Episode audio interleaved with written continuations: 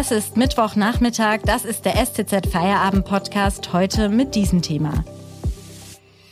Machtwechsel in den USA. Was bringt die Ära Biden? Am Mikrofon ist Eva Maria Manz. Hallo.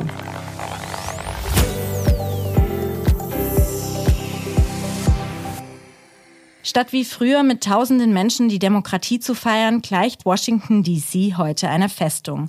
Am Tag der Amtseinführung von Joe Biden, der Inauguration, herrschen strenge Sicherheitsvorkehrungen. Der neue US-Präsident muss jetzt ein zerrissenes Land einen. Was der Machtwechsel für Europa und Deutschland bedeutet, darüber spreche ich heute mit Joachim Dorfs, dem Chefredakteur der Stuttgarter Zeitung. Hallo Joachim. Hallo Eva. Puh, man hat ja jetzt heute Abend erst einmal das Gefühl, nach den vergangenen vier Jahren endlich eine Art skurriles Theaterstück verlassen zu dürfen, oder? Ja, also heute endet, was besser eigentlich niemals begonnen hätte. Also die Amtszeit von Trump hat ja heute vor vier Jahren begonnen. Und äh, die begann mit einer Lüge, nämlich mit der Behauptung, dass noch niemals bei einer Vereidigung eines US-Präsidenten so viele Leute teilgenommen hätten. Und in den 1460 Tagen sind es, glaube ich, ähm, ist sich Trump da absolut treu geblieben. Also kann mich an keinen Politiker der westlichen Welt erinnern, der so agiert hat, so narzisstisch, so ich-bezogen, so mit Lügen und, ähm, und Falschbehauptungen agiert hat. Ähm, also insofern ist es gut, dass es vorbei ist. Und was wird sich denn jetzt durch die Amtsübernahme Bidens in den USA ganz schnell ändern? Also in den USA wird, glaube ich, sehr schnell die Corona-Politik sich verändern. Das ist, das ist sehr klar. Trump hat das immer verharmlost und äh, das wird sich auf jeden Fall ändern. Das heißt, äh, diese, die Politisierung der Maske ähm, wird aufhören, sondern es wird, äh, es werden jetzt auch wieder Masken getragen werden können, ohne dass das als politisches Statement pro oder contra Trump verstanden wird. Ähm, es wird ein sehr großes Impfprogramm geben ähm, und also das ist, glaube ich, das erste wirklich sehr sichtbare. Dazu kommt ein sehr, sehr großes ähm, äh, Infrastruktur- und Konjunkturprogramm über 1,9 Billionen äh, US-Dollar äh, das kommt.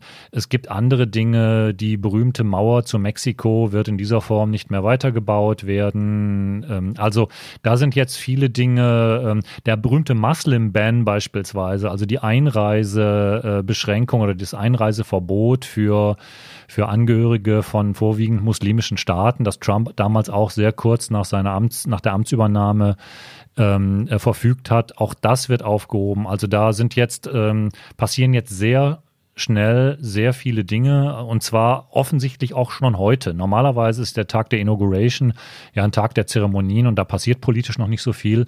Und Biden hat, weil die Dringlichkeit so groß ist, ähm, schon für heute Nachmittag Ortszeit die Unterzeichnung von, ähm, von, von einigen Dekreten äh, angekündigt, sodass der also wirklich sofort ins Arbeiten kommen will. In deinem Leitartikel morgen in der Stuttgarter Zeitung, in den ich heute jetzt vorhin schon mal reingeschaut hatte, schreibst du, dass auch international Amerika wieder bereit ist, seinen Platz in der Welt einzunehmen. Da habe ich mich gefragt, was ist denn überhaupt dieser Platz? Gibt es den nach Donald Trump und in diesen Zeiten noch? Naja, der Platz in der Welt ist natürlich nicht mehr so wie vorher. Da sind dann schon andere gekommen, vor allen Dingen China. Ähm, was aber sich sicherlich ändern wird unter Biden, ist, dass das, was Trump gemacht hat, nämlich sich aus allen internationalen Institutionen eigentlich zurückzuziehen, denen das Geld wegzunehmen. Ähm, Beispiel äh, Weltgesundheitsorganisation, WHO, Beispiel Pariser Klimaabkommen, ähm, Beispiel ähm, Pazifische Freihandelszone. In all diesen Feldern hat er sich zurückgezogen, hat das Feld anderen überlassen. Äh, bei der pazifischen Freihandelszone ganz klar China. Auch was das ganze Thema Normensetzung ähm, in, in, im technischen Bereich angeht, äh, Setzen von Standards. Auch da ist China ähm, inzwischen ein ganz anderer Spieler als noch vor vier Jahren, als sich, als sich Trump daraus zurückgezogen hat. Und aber ich glaube, entscheidend ist die Absicht, entscheidend ist das Ziel, auch wieder international eine Rolle zu spielen, ist das Ziel, äh, multilateral und nicht nur bilateral oder nur mit äh, Make America Great Again zu agieren und auch regelgebunden zu agieren. Also insofern die vielleicht werden die die Positionen Bidens äh, in vielerlei Hinsicht gar nicht so wesentlich anders sein als die als die von Trump. Aber die, der, das, der Versuch, diese Ziele umzusetzen, und vor allen Dingen der Ton ähm, werden sicherlich sehr viel anders sein, als es unter Trump der Fall war. Aber hat Biden bei allen Krisen im eigenen Land denn überhaupt die Zeit und die Kraft für solche außenpolitischen Initiativen? Ja, das ist natürlich eine, eine, sehr gute Frage. Also ich denke, dass er vor allem natürlich sein eigenes Land befrieden und, und versöhnen muss. Ähm, das ist ja die ganzen Umstände der, der Inauguration, sieht man ja, in welchem Zustand sich das Land befindet.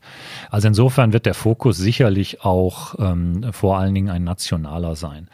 Aber ich meine, wie gesagt, die Statements alleine am heutigen Tag noch in das, in das äh, Pariser Klimaschutzabkommen wieder einzutreten, sind auf jeden Fall äh, bewusst gesetzt und aus deutscher oder aus europäischer Sicht muss man jetzt einfach versuchen, Biden oder die ganze US-Administration jetzt auch wieder für die Themen zu sensibilisieren, die aus transatlantischer oder aus, auch aus europäischer Sicht wichtig sind. Wenn man da jetzt gerade mal das Freihandelsabkommen TTIP nimmt, wird Biden da wieder die Verhandlungen mit der EU aufnehmen? Also es gibt ähm, durchaus die Hoffnung, dass das so passiert. Ähm, wir haben beispielsweise auch morgen im Blatt, ist heute Nachmittag auch schon auf unserer Website ein Interview mit dem ähm, ehemaligen EU-Kommissar Günther Oettinger, der genau diese Hoffnung äußert, dass TTIP jetzt wieder ähm, äh, aus der Schublade geholt wird und äh, dass man versucht, dieses Freihandelsabkommen zu, zu revitalisieren. Inhaltlich wäre das sicherlich richtig.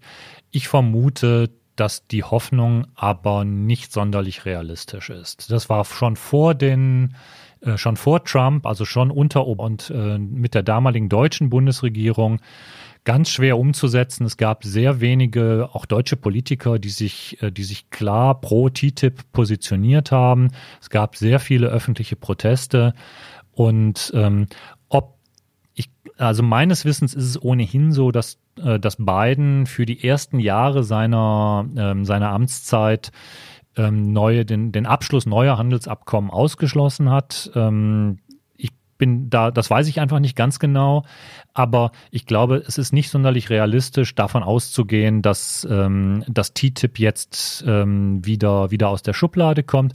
Was aber sicherlich helfen würde, wäre ähm, die Wiederbelebung eines Streitschlichtungsmechanismus durch die Welthandelsorganisation WTO und ähm, einfach der Verzicht auf diese permanenten Sanktionsdrohungen äh, durch Zölle, ähm, die äh, aus den USA kamen. Es gab diese Zölle auf, auf Stahl, ähm, es gab Gegenmaßnahmen der Europäer und ähm, wenn man da aus dieser Eskalationsspirale rauskommt, ist sicher schon viel gewonnen. Und wie muss sich Europa dann im Verhältnis zu den USA künftig positionieren in solchen Verhandlungen? Europa muss sich überhaupt erstmal positionieren. Europa, ähm, es ist nicht mehr die Nachkriegsordnung, wo Europa per se wichtig war. Ähm, in den letzten Jahren, Jahrzehnten ist die wirtschaftliche und politische Macht ganz klar weggewandert von Europa und hin nach, nach Südostasien oder nach Asien. Und ähm, schon Trumps Vorgänger äh, Barack Obama hat ähm, die USA als eine pazifische Nation bezeichnet, ähm, mit einer klaren Hinwendung Richtung Pazifik und weniger Richtung Atlantik. Also insofern muss Europa sich überhaupt erstmal bewusst sein, dass seine Rolle in der Welt durch die wirtschaftlichen Entwicklungen geschwunden ist. Das kann nur dadurch gehen, dass Europa geeint auftritt. Jedes einzelne Land, auch Deutschland, ist für sich genommen zu klein, um in diesem Konzert zwischen USA und China mitzuspielen. Und ansonsten muss Europa einfach akzeptieren, dass es, dass die Amerikaner oder dass die USA Interessen haben, dass Europa auch Interessen hat, dass die aber auch nicht immer deckungsgleich sind. Dazu gehört beispielsweise ein völlig anderer Ansatz in der Sicherheitspolitik. Es ist ja nicht nur so, dass Trump ähm, bemängelt, dass äh, die Europäer und ganz vor allem ganz besonders Deutschland nicht bereit war, die eingegangene Zusage, nämlich zwei Prozent des Bruttoinlandsprodukts für äh, Verteidigung auszugeben, auch einzulösen. Und insbesondere die SPD ist da ja stark dagegen. Aber das wird, äh, diese Position wird Biden auch weiterhin vertreten. Da gibt es überhaupt keinen Zweifel. Womöglich wird er nicht so, nicht so äh, unverschämt und so, ähm, so dreist auftreten wie Trump dabei.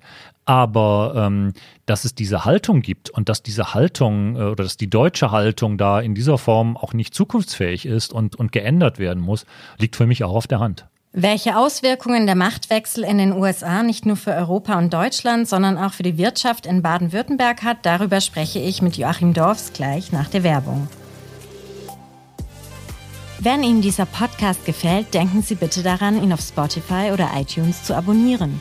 Mehr Daten, Analysen und Hintergründe gibt es mit dem SCZ Plus Abo für 9,90 Euro im Monat. Lesen Sie damit heute unsere Reportagen und Kommentare zur Amtseinführung des neuen US-Präsidenten Joe Biden. Unterstützen Sie Journalismus aus der Region für die Region. Dankeschön. Joachim, die US-Außenpolitik der vergangenen Jahre war ja geprägt vom America First Credo Donald Trumps. Handelskonflikte und aufgekündigte Verträge waren da Alltag. Welche Hoffnung verbindet die Wirtschaft denn hier im Land mit dem Machtwechsel? Die Hoffnung der Wirtschaft hier im Land ähm, liegt ganz klar in einer Belebung des äh, transatlantischen Handels. Kein Land in der Welt ist so stark vom freien Handel abhängig wie Deutschland und innerhalb Deutschland ist keine Region und kein Bundesland so stark vom freien Handel abhängig wie Baden-Württemberg. Die, die Unternehmen hier sind sehr stark exportgetrieben und alles das, was den Export mindert, ist für die Unternehmen hier per se ein Problem. Insofern ist die Hoffnung, dass äh, die äh, Politik der Strafzölle, die jetzt aus den USA kam in den, in den letzten Jahren, ähm, dass diese Politik äh, zu einem Ende kommt und es wieder zu, ich sag mal, eher gemeinschaftlichen Sichtweisen kommt, auch wenn da sicherlich nicht alle Hoffnungen berechtigt sind. Außerdem ist es so, dass durch die äh, äh, Politik Trumps äh, in den letzten Jahren auch Lieferketten in der Automobilindustrie, die sich dann zwischen Europa, USA und China und oder Asien insgesamt äh, entwickelt hatten, dass diese zerrissen wurden, dadurch, dass Trump ja nicht nur Strafzölle gegen Europa, sondern auch gegen China ausgesprochen hat und oder da sogar äh, Importverbote ausgesprochen hat. Das heißt, es, es gibt jetzt durchaus wieder die Möglichkeit, ähm, stärker auf internationale Arbeitsteilung zu setzen. Also das sind sicherlich die, die Haupthoffnungen der, der hiesigen Wirtschaft. Hinzu kommt vielleicht noch die Hoffnung, dass der angekündigte Truppenabzug ähm, durch Trump womöglich doch nicht kommt. Ja, Bidens zukünftiger Verteidigungsminister Lloyd Austin hat ja jetzt gestern angekündigt, den äh, angeordneten, also von Trump angeordneten Truppenabzug nochmal zu prüfen. Ähm, das betrifft ja auch Truppen hier in Stuttgart. Ist da mit einer schnellen Planänderung zu rechnen? Also nach all dem, was ich gelesen habe, ähm, ist das ein laufendes Verfahren. Ich glaube nicht, dass das jetzt so ganz schnell äh, vom Tisch genommen wird weil, wie ich vorher ja auch schon sagte, die Grundkritik äh, der Amerikaner ähm, an Europa und insbesondere an Deutschland, was mangelnde Ausgaben für Rüstungen angeht, die ist ja nach wie vor, ähm, die besteht ja nach wie vor fort. Es war bloß so, dass Trump äh, den Truppenabzug als Sanktion gegenüber Deutschland angesehen hat. Und ob die neue Administration sich dieser Sichtweise anschließt, das ist, das ist noch fraglich. Also insofern, ich würde mal vermuten, dass das nochmal revidiert wird oder zumindest in Teilen revidiert wird. Ob, wie schnell das geht, kann ich nicht sagen. Und wie schätzt du es ein? In welchen Sparten ergeben sich denn durch beiden vielleicht auch Chancen? Also wenn man jetzt beispielsweise an nachhaltige Technologien denkt, wird da schnell mit einem Wandel und Innovationen irgendwie zu rechnen sein? Ich glaube, solche Prozesse brauchen Zeit. Ähm, wenn es insgesamt darum geht, dass die USA jetzt ähm, äh, den Klimawandel wieder ähm, als, äh, als Administration irgendwie anerkennen, dann ergeben sich daraus automatisch ähm, äh, Konsequenzen. Also Womöglich ist es ja so, dass das Fracking in den USA äh, dann doch wieder ein wenig zurückgefahren wird. Ähm, das heißt, dass auch weniger Gasexporte der, der USA nach Europa äh, kommen könnten. Vielen Dank an Joachim Dorfs, Chefredakteur der Stuttgarter Zeitung. Das war der STZ Feierabend am Mittwoch. Machen Sie es gut. Bis zum nächsten Mal.